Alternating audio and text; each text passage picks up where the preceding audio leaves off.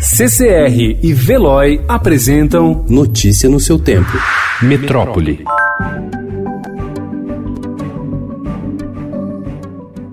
Um plano gradual de reabertura da economia de São Paulo deve ser anunciado amanhã pelo governo do estado, com implementação a partir de 11 de maio. Até lá, esclarece o governador João Dória, não muda nada em relação ao que pode ou não funcionar no estado.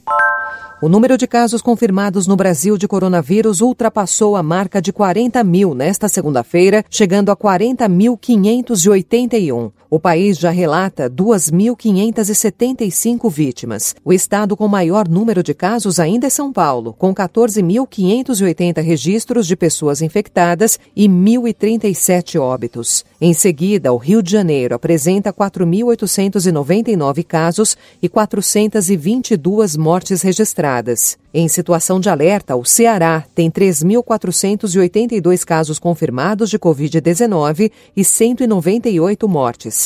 Pernambuco tem 2.690 casos e 234 mortes.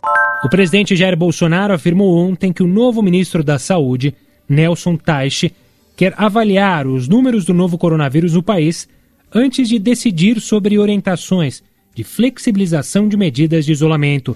Ele quer se inteirar dos números para poder, realmente, em cima de números concretos, é, traçar uma diretriz para que lado ele vai. As divergências sobre as indicações de distanciamento social e fechamento do comércio foram uma das razões do afastamento entre o presidente e o ex-ministro Luiz Henrique Mandetta, demitido na semana passada. Um estudo da operadora Prevent Senior para testar a eficácia da hidroxicloroquina no tratamento da Covid-19 foi suspenso ontem pela Comissão Nacional de Ética em Pesquisa após o órgão descobrir que testes com pacientes foram iniciados antes de a empresa receber o aval para a realização da pesquisa, o que é proibido pelas normas do país. Os pesquisadores responsáveis foram convocados para audiência na tarde de ontem com o órgão para prestar esclarecimentos sobre as suspeitas de irregularidade. Procurada ontem, a Prevent Senior deu diferentes versões de justificativa ao longo do dia. Como posicionamento final, afirmou atuar em conformidade com as boas práticas médicas e argumentou que o número do processo na CONEP foi incluído erroneamente no artigo. Representantes das principais operadoras de planos de saúde do país têm pressionado o governo para derrubar obrigações de manter atendimentos de clientes inadimplentes durante a pandemia da Covid-19. As empresas também pedem anulação de multas com a Agência Nacional de Saúde Suplementar, a ANS, sob argumento de que usariam recursos para ampliar serviços. A estimativa do Instituto Butantan é zerar a fila acumulada de testes para o novo coronavírus até esta quarta-feira. Em 7 de abril, 17 mil amostras estavam pendentes de análise. Isso já se reduziu. Na quarta, esperamos anunciar que a fila foi zerada, garante o diretor da instituição, Dimas Covas.